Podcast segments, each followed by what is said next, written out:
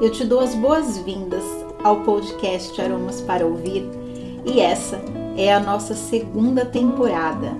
O nosso tema nessa temporada serão os contos e as histórias com as ervas aromáticas e entrevistas com diversos convidados. Aqui nós temos o patrocínio da comunidade Mosaico Natural que é um lugar de pessoas rebeldes e profundamente apaixonadas por aromaterapia. Eu sou Estela Kiel, aromaterapeuta, professora, empreendedora, apaixonada por estudar a linguagem das plantas, ou como nós chamamos a doutrina das assinaturas botânicas, e muitas outras coisas que vocês vão descobrir ao longo do tempo. Então, vem comigo nessa jornada que a gente vai ter muita coisa pela frente.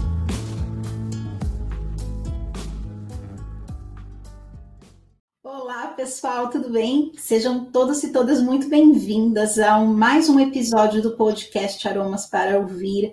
E hoje nós temos uma convidada que vai falar sobre um mundo que é extremamente misterioso para a maioria das pessoas e tem toda uma aura de magia. Né? A Estela Ferreira, ela é mãe Waldorf, é empreendedora, criadora e idealizadora da Fios de Estrela e arteira dos fios desde a infância. E a Estela, né, minha xará, como vocês já perceberam, ela. A gente já se conhece há muito tempo, né, Estela? Não vamos fazer Bastante a conta, tempo. Né? Não. Não vamos fazer a conta nesse momento. Eu vou pedir para a Estela se apresentar, contar como que começou a história dela com a antroposofia. E a ideia desse episódio do podcast é a gente abordar um pouco mais o tema das memórias olfativas e afetivas, porque quando a gente fala em construção de memórias através do olfato, necessariamente elas estão atreladas aos nossos sentimentos. E na antroposofia, eles têm toda uma pedagogia muito específica, muito especial, que utiliza muito desse recurso. E a Estela veio aqui contar para a gente hoje como que isso funciona. Então, Estela, seja muito bem-vinda.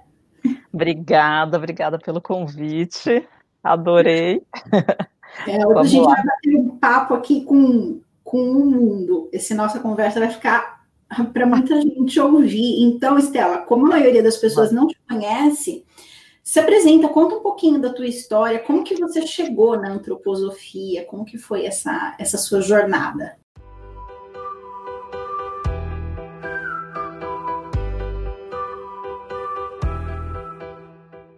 Bom, isso começou lá na infância, né, assim, essa minha, esse conhecimento, essa aproximação da, da antroposofia e da pedagogia, porque eu tenho uma tia que faleceu ano passado, que ela foi professora da escola Rudolf Steiner, é, que foi a primeira escola Waldorf no Brasil, lá nos anos 70. Então, desde sempre, ela trouxe elementos da pedagogia para dentro de casa e eu convivi muito com ela, né? Então, assim, há 25 anos atrás, quando eu comecei a trabalhar com chocolate, que eu sempre fiz trabalhos com as mãos, né? Então, eu fazia o tricô, o crochê desde a infância, né? Que eu falei, a arteira dos fios desde a infância. É, também sempre gostei muito de cozinhar, doces principalmente. Então, lá há 25 anos atrás, quando eu comecei a fazer chocolate para vender, é, dentro até dessas embalagens que eu usava para fazer os pães de mel, para fazer os chocolates, eu, eu sempre puxei um pouco para esse lado de utilizar embalagens naturais, artesanais, que alguém fez, no caso, na época lá atrás era eu que fazia ainda. Então eu sempre colocava um cartãozinho bordado, eu sempre fazia uma coisa diferenciada nos presentes que eu criava, né? E aí, após esses 25 anos que eu entrei no mundo corporativo, que comecei a trabalhar com mais chocolates, né, sempre aquela quantidade gigante e tal, assim, isso, isso foi se perdendo. Foi, foi perdendo, não, não tinha mais como manter esse cartãozinho bordado, por exemplo, né? Então, eu comecei a buscar um novo sentido para aquilo que eu estava fazendo. Então, eu encontrei uma pós-graduação em artes manuais para educação, que eu percorri todo o currículo Waldorf, dentro dos trabalhos manuais, foi, em 2017, 18. Me formei ano passado e a partir de então eu comecei a fazer uma transição profissional que se concretizou agora com a pandemia. Então, quando chegou o começo do ano, todos os chocolates pararam, porque corporativo não funcionava mais, eu não tinha mais como vender o, o, o chocolate. Então, eu tive tempo também para me estruturar, para fazer essa mudança para os fios, né, que eu já queria há tanto tempo, para esse novo sentido. E aí eu comecei a fazer é, oficinas de trabalhos manuais que eu já fazia presenciais desde o ano passado. Comecei a fazer online com, com brinquedos que são utilizados dentro da escola Waldorf, mas que a gente quase nunca sabe, né? Assim, quem está de fora é, tem curiosidade de saber, a gente não encontra, é muito difícil. Então, eu comecei a ensinar a fazer a boneca de tricô, a bola de tricô, borboletinhas de crochê, é, Agora também vou, vou lançar uma nova oficina em parceria com uma amiga que também é nutricionista, porque é assim como eu, né? Eu também sou de formação de, da nutrição. E então a gente vai fazer agora, dentro desse manual, uma oficina de panetones caseiros para a gente tentar sair desse industrializado e com uma embalagem de crochê que depois você usa para decorar sua casa, usa como uma bolsa, assim, com várias finalidades. Então, estou nesse, tô nesse lugar. De mudança. Online, mudança total. A vida dividida antes e pós 2020, né, Estela? Certeza. Ô, Estela, e conta um pouquinho para gente como que funciona essa a pedagogia Waldorf? Como que é esse mundo dentro das escolas? Como que é esse essa construção do processo cognitivo? Porque eu sei que um, usam muitos elementos naturais, é uma filosofia muito ligada à natureza, até por conta da agricultura biodinâmica, que foi estudo que eu já fiz no passado, mas assim, eu não sei como isso é utilizado dentro da construção do processo cognitivo, como que funciona? Tá, na escola, assim, falar de uma forma bem geral, tá? É, a arte ela é um elemento fundamental no aprendizado das hum. crianças. Então, eles, é, você não tem é, material didático pronto, as próprias crianças constroem seus cadernos, seus livros, utilizando giz de cera de abelha, é, lápis de cor, todo um material artístico também diferente do que a gente encontra, né, é, nas outras escolas. Ah, o aprendizado ele se dá por épocas, então a cada quatro semanas as crianças aprendem, por exemplo, ah, agora é época de matemática, então durante quatro semanas vão falar somente sobre a matemática em todas as matérias, inclusive nos trabalhos manuais. Então vou te dar assim, é, exemplo mais, mais prático, que nem meu filho está agora no quinto ano. Então no quinto ano eles trabalham geometria. Eles constroem o quê? Uma, uma meia de tricô de cinco agulhas, que ele trabalha tridimensionalidade, a contagem de pontos, os, as diminuições e os aumentos. Então, todas as matérias, elas vão conversar é, dentro daquele tema, tá? Independente do, do que seja. E ali, dali quatro semanas, muda de novo. Então, eles mesmos vão construindo é, o próprio aprendizado, né? É uma autoeducação, vamos dizer assim. E eu sei que dentro da, da pedagogia tem aquela da pedagogia da filosofia Waldorf, né? O Rudolf Steiner ele ele distribuiu, não sei se ele distribuiu ou se ele dividiu o desenvolvimento humano no que ele chamou de setênios, né? Que vai Sim. do 0 ao 7, do 7 ao 14, dos 14 aos 21. Como que como que isso funciona assim na prática? Eles é, esses elementos naturais, eles são atrelados aos cheiros para essa construção da memória olfativa também, ou tem uma outra filosofia? Como que é esse, esse trabalho? Bom, é, nos setênios, né, então, dos 0 aos 7 anos, as crianças, elas estão estão chegando né, no mundo, elas, elas precisam desenvolver o corpo físico. Então, para isso, elas brincam, elas correm, elas pulam, elas chegam né? Elas precisam dessa chegada. E nesse processo, é, que é, é muito importante que ela tenha contato com elementos da natureza. Porque através desse contato com a natureza é que ela reconhece o mundo e ela começa a se conhecer também e parte deste mundo, tá? Então, é, eles sobem em árvore, eles brincam na areia, eles brincam na lama, é, comem as frutas do pé, e tudo isso junto tem os cheiros, né? Assim, eles vão construindo essa memória, esse reconhecimento do mundo pelo tato, pelo olfato. Isso, assim, eles brincam até, vai, segundo você tem, né, até os 14 anos. Claro que quando eles já estão com 14 anos já não brincam tanto assim, né, como as crianças pequenas. Mas eles ainda estão naquele, naquele meio termo, né? Que não é nem um jovem, não é nem criança. De vez em quando dá uma corridinha, né? Sobe numa árvore e tal.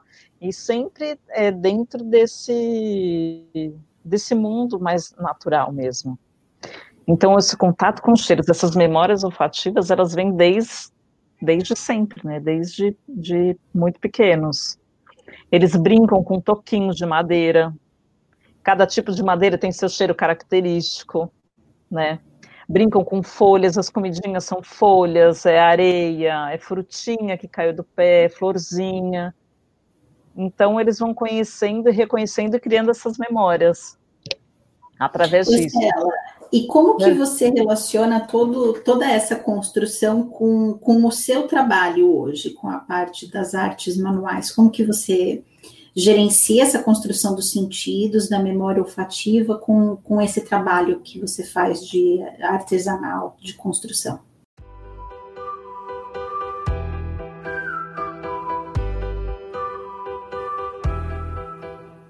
Então, era isso que eu ia contar agora. Assim, uma coisa, eu vou contar uma passagem que foi muito interessante, né? Que assim, a gente está acostumado, eu estou acostumado com as crianças Waldorfs em casa, né? Então, para mim, todas as coisas acontecem mais de uma forma natural. Mas eu fiz um trabalho numa escola pública, no Jardim da Infância, para a gente fazer tricô de dedo e pompons. Então eu comecei com eles o processo inteiro, porque na escola Waldorf, a gente, quando, quando as crianças estão com 6, 7 anos, que já estão no primeiro ano escolar, eles vão ter o primeiro contato com a lã. A lã suja, depois a lã limpa, aí eles vão fazer todo o processo, eles que fazem o processo. Nessa escola eu não pude fazer o processo, mas eu levei a lã suja, levei a lã limpa, levei a lã cardada, levei a lã fiada, levei o fio pronto colorido. E assim, das, das primeiras coisas que as crianças fazem é quando vem aquela, aquela bola de lã suja, elas cheiram. Aí tem uns que fazem. Ai, não é gostoso. Tem cheiro de, sei lá, de cocô de ovelha, assim como muitos falaram, né? Tem cheiro de terra, não sei o quê. E assim, né, eles são muito engraçados, né? E assim foram. Então, assim, essa, essa, esse, essa memória do cheiro fica, até porque a lã tem um cheiro muito forte, né? Ela tem um, um cheiro marcante. Então, isso eu pude ver bem ali com eles. Eles não conhecem, eles não têm contato, a não ser com o produto que vem de forma industrializada. Uhum. E eles não têm conhecimento de processo também. Então, eles compram o fio, o fio de lã natural hoje também é difícil, industrializado. Então, eles não, não têm é, muita ligação com tudo isso, né?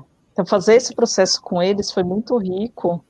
É, e aí eu pude perceber o quanto que o olfato também é importante, né? E o quanto marcou, porque durante todos os meses que eu fiquei ali com eles, ai, mas esse cheiro, né?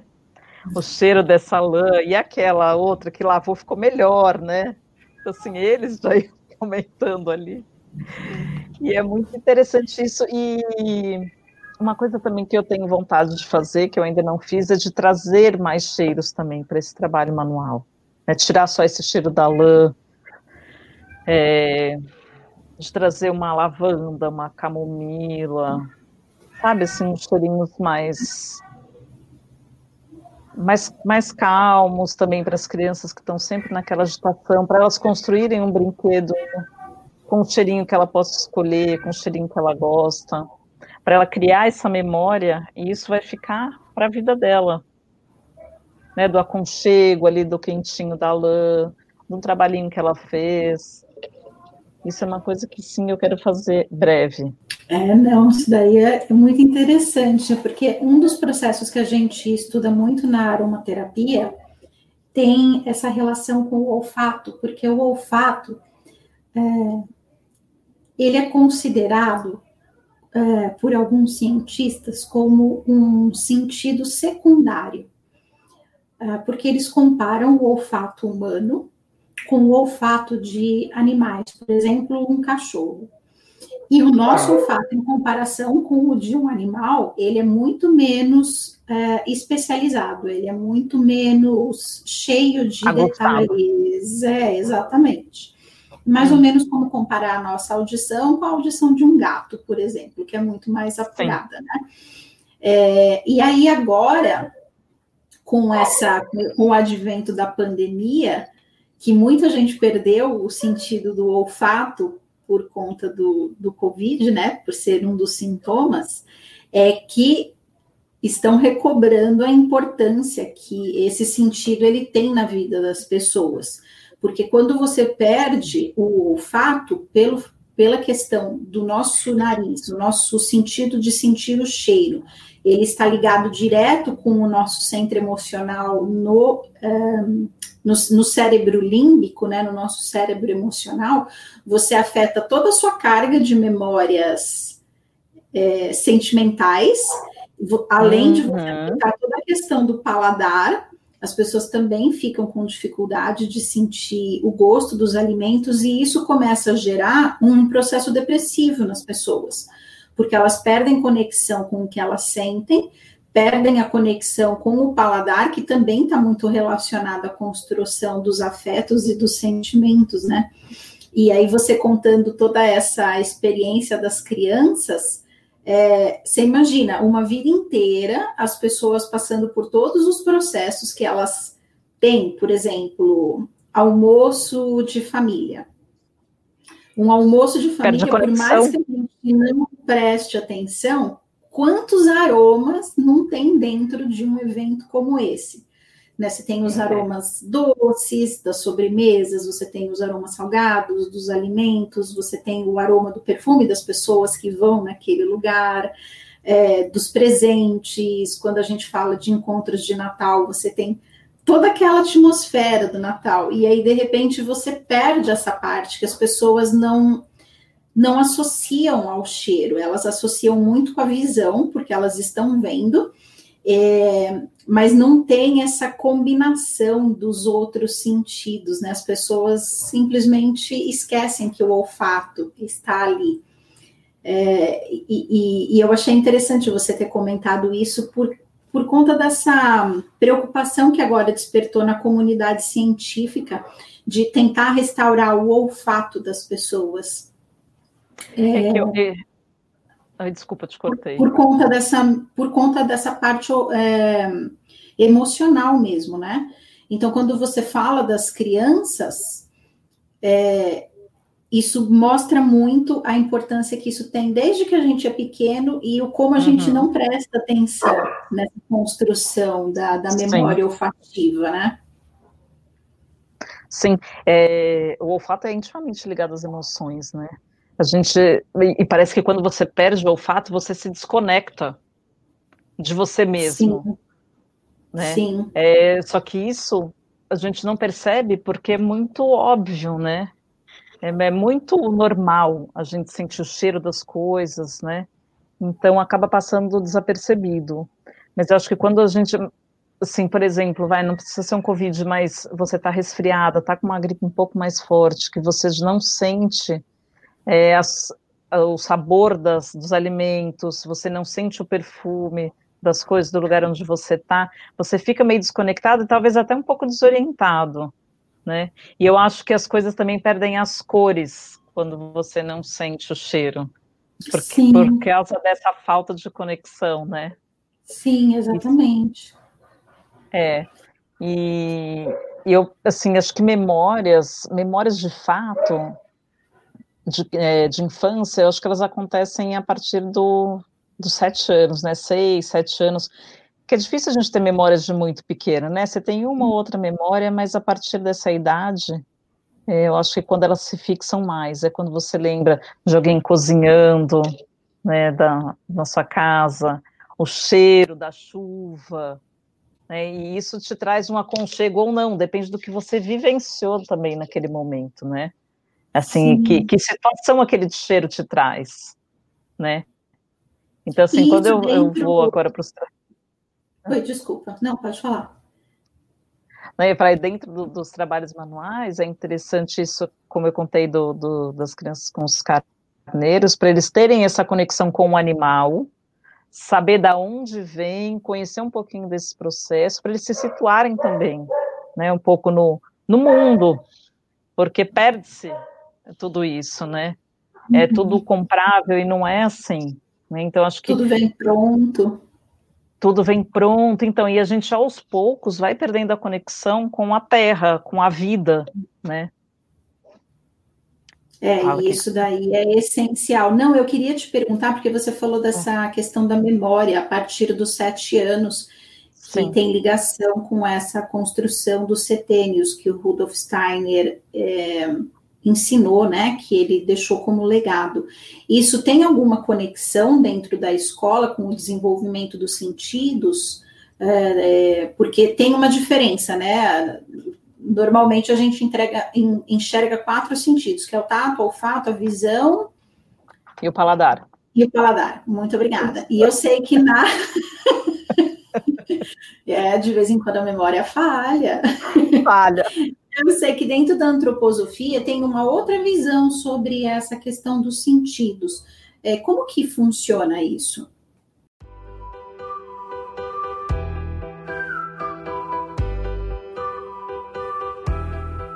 Isso.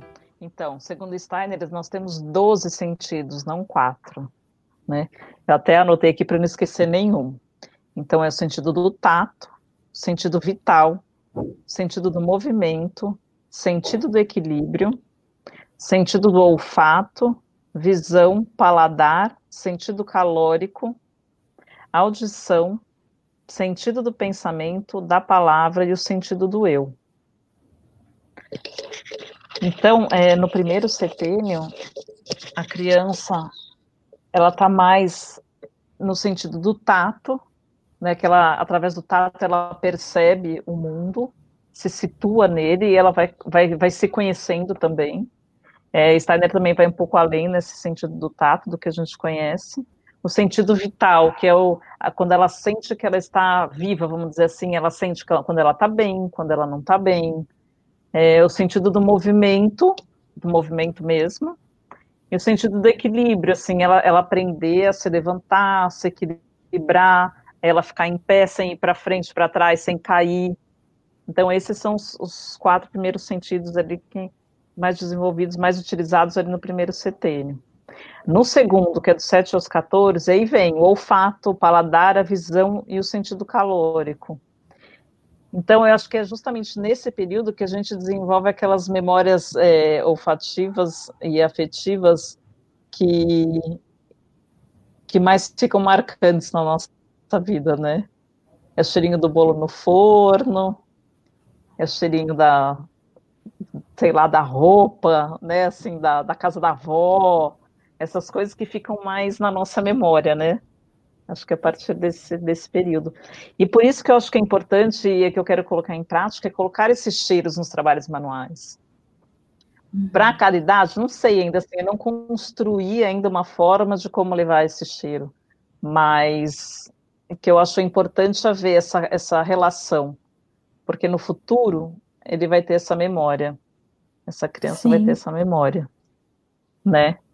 o que, que acontece que assim? A memória, acho que mais que a memória vira um gatilho emocional, né, Estela?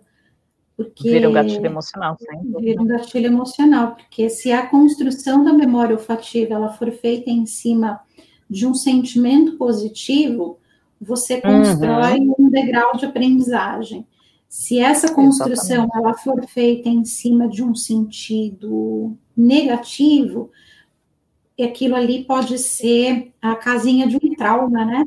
E, mas isso dá a oportunidade da gente usar aquele mesmo cheiro ou um cheiro contrário para reverter aquela situação dentro da percepção Sim. da pessoa, né? Sim, exatamente. Exatamente. O que, o que eu vejo, assim, que eu, que eu esqueci de comentar, né, dentro da escola, das crianças pelo menos, é quando eles são muito pequenininhos, estão muito agitados, né, tá aquela coisa assim dentro da sala, Algumas professoras lançam mão do, do olhinho essencial de lavanda para as crianças passarem um pouquinho, para se manterem mais calmas. Elas também recomendam para a gente em casa, olha, hoje ela está super agitada, coloca uma gotinha de óleo essencial de lavanda ali na, no banho deles e tal. Então, é nesse, o óleo mesmo essencial, eu vejo que ele é utilizado nesse sentido, né, dentro, dentro da escola. E o resto vem todo é daquele movimento da natureza, do contato com os materiais, né, o, o a roupa também, eles dão preferência para a gente usar roupa de algodão, roupa de lã. Nem sempre é possível, claro, né? Nos tempos que a gente vive hoje, é tudo muito mais, mais difícil, né, de você fazer isso 100%, mas nada é impossível de você fazer um dia de, de encontrar um meio termo nisso tudo, né? Acho que é importante encontrar um meio termo. Ô, Estela, e eu sei que as escolas é, têm muito a questão da contação de história para construção desse processo. É, conta um pouquinho para a gente como que funciona. Então, o aprendizado ele se dá por imagens, né?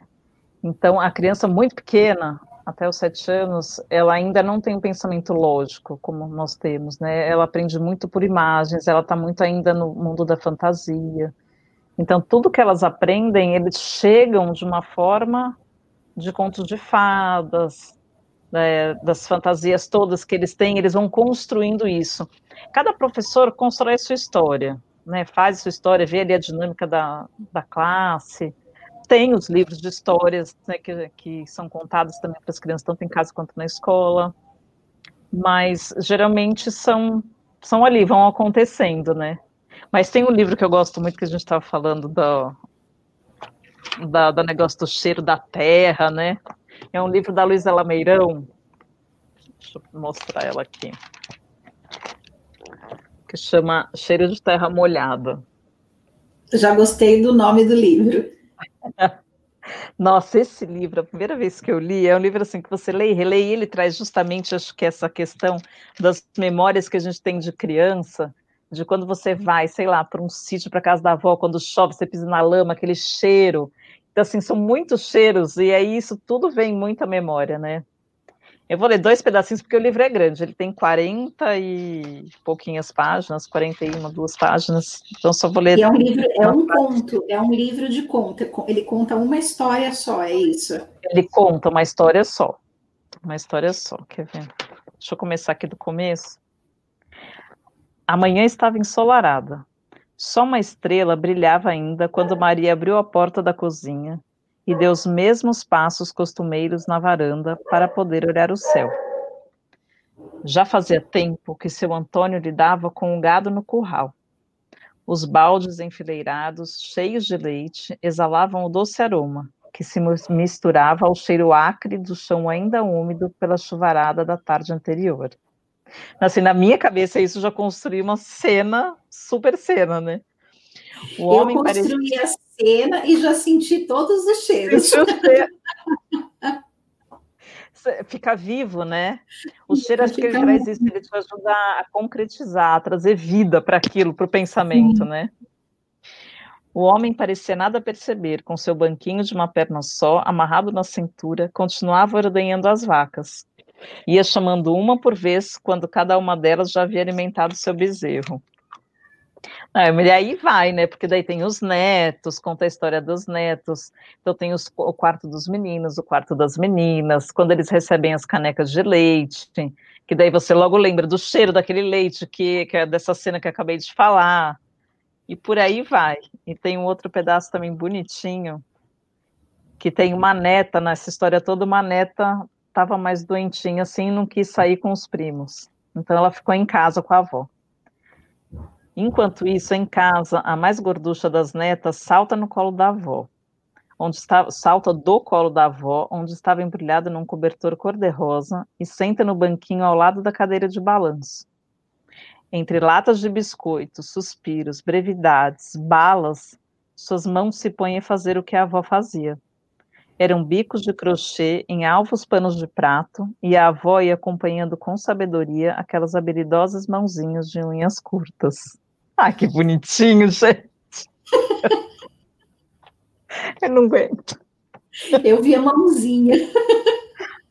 Não, e assim, e o cheiro dos biscoitos, dos suspiros, não, eu vejo, né, e eu que gosto de cozinha de doce, né, que você sabe, já vi tudo, já senti o cheiro de tudo, já dá aquele, aquela vida, aquela coisa né, palpável, né, acho que é uma descrição que torna palpável. Torna, torna sim. E você tem, né, Estela, muita experiência, até pela, pela época que você trabalhou com os doces, eu acho que o seu trabalho ele é diretamente ligado com essa questão das memórias olfativas, né? É, porque os doces eles são muito ligados é, com a questão do acolhimento e dentro da, da aromacologia, que é o estudo dos cheiros, o, o efeito dos cheiros na nossa psique, tem o estudo do marketing olfativo. E uma das uh, colocações que o marketing olfativo faz, é, e isso é o que eu digo da questão do gatilho negativo, são uhum. gatilhos uhum. uh, inconscientes, é uma indústria que trabalha com gatilhos inconscientes de como afetar as nossas decisões através do cheiro, porque por conta dessa relação do que você acabou de ler com a comida. Então, eles desenvolvem perfumes, cheiros para lojas para acionar gatilhos emocionais na mente das pessoas sem que elas percebam, para que as pessoas gastem mais dentro daquela loja. E eles Sim. normalmente têm muita relação com esses aromas mais doces, tipo os biscoitos, os chocolates, essas é. coisas que são relacionadas com essa época feliz da nossa infância, porque ao mesmo tempo que aciona essa memória de felicidade, se a gente não está muito feliz, a gente está ah, naquele, às vezes, se sentindo mais carente, e você sente aquele cheiro, automaticamente aciona a sua carência, e aí a pessoa estando carente, é. o que, que ela faz? Gasta por impulso. Exatamente. Aí eu nem sei se eu posso falar, mas eu vou falar de uma, de uma nossa, uma lembrança assim muito boa. Adoro quando a sessão do podcast chega no segredo que não pode ser contado. É que eu não sei se eu podia falar o nome do lugar, mas olha só, você, acho que você vai se lembrar. Você lembra de uma loja que chamava Chocolate?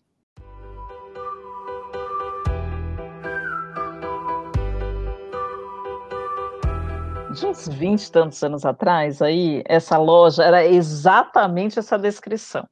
Ela tinha um perfume X que ele desencadeava todo esse monte de emoções na gente. E eu lembro que isso foi bem no começo de quando eles ainda estavam mais utiliza, se utilizando dos cheiros nas lojas, né? E isso para mim foi muito marcante porque uma pessoa de dentro comentou comigo a respeito do perfume da loja. Então, aquilo esse objetivo de fazer com que as pessoas tivessem essa identificação para consumir mais. É, Cara. além do nome sugestivo de chocolate do lugar, né? Então, assim, era um combo sugestivo, né? É, e, nossa, veio assim, pá, direto na minha memória, você vê? Sim. É muito marcante, é, né? Assim. Eu eu vi uma pesquisa de uma empresa americana que eles estão desenvolvendo é, é como se fosse um difusor pessoal, é um colar pessoal que tem um cheiro específico, que ele é monitorado, é, ele tem uma ligação, né? Esse equipamento ele, ele é muito precário ainda, lógico, mas o objetivo é que ele seja ligado diretamente com o nosso cérebro e ele tá. tem uma conexão com o Bluetooth do nosso celular. Porque o que, que acontece? Uh, através das ondas cerebrais, esse mecanismo do difusor pessoal, que é um microcomputador, ele vai conseguir perceber qual é o seu estado emocional. E dependendo do estado emocional, ele libera uma carga daquele cheiro para te ajudar a equilibrar, para te ajudar a dormir melhor, para te ajudar a tomar decisões e uma série de outras coisas. E aí, o desenrolar desse estudo era justamente perceber como que essa construção dessa base de dados vai funcionar para que a partir dessa nova informação eles consigam desenvolver novos aromas para afetar decisões inconscientes das pessoas. Eu falei, meu Deus. Meu Deus. Meu Deus do meu céu. Meu Deus do céu. É chocante, não é? É chocante, é chocante. E assim, o olfato ele é muito pouco explorado pela ciência. Então, eles estão num terreno super fértil agora para saber, para ver o que, que vai acontecer, né? Tem um campo que nunca ninguém prestou atenção e que agora, de repente, falaram: nossa, não é que esse é. negócio é importante? É uma, então, é uma ferramenta de manipulação muito forte. Sim, dependendo de como for é. usado, sim. Então, hoje em dia, quando eu abordo essa questão da, do desenvolvimento da memória olfativa, eu sempre ressalto a importância das pessoas terem uma identificação com os próprios sentimentos, porque a gente está muito acostumado a passar uhum. batido pelo que a gente sente. E quando a gente passa batido pelo que a gente sente, sem perceber, porque o nosso pensamento ele gera o nosso sentimento. Então, se você passa batido por esse processo, você vira alvo dessa manipulação. Então, cada vez mais é importante a gente conseguir identificar o que a gente sente, para a gente justamente decidir o que é verdadeiro para minha alma e não porque Sim. alguém manipulou o meu inconsciente através de uma rede social, através de um cheiro, através de, sei lá, algum gatilho mental e uma série de outras ferramentas que a gente tem hoje em dia, né? É, e ferramentas que seriam úteis se fossem usadas da forma correta, né? Pois é, é que é, essa é a né? que depende da utilidade, né, e de quem é... usa o seu objetivo, né? Exatamente. Você sabe que no, no chocolate isso tinha muito, né? Assim, o pão de mel, que você bem conhece, né?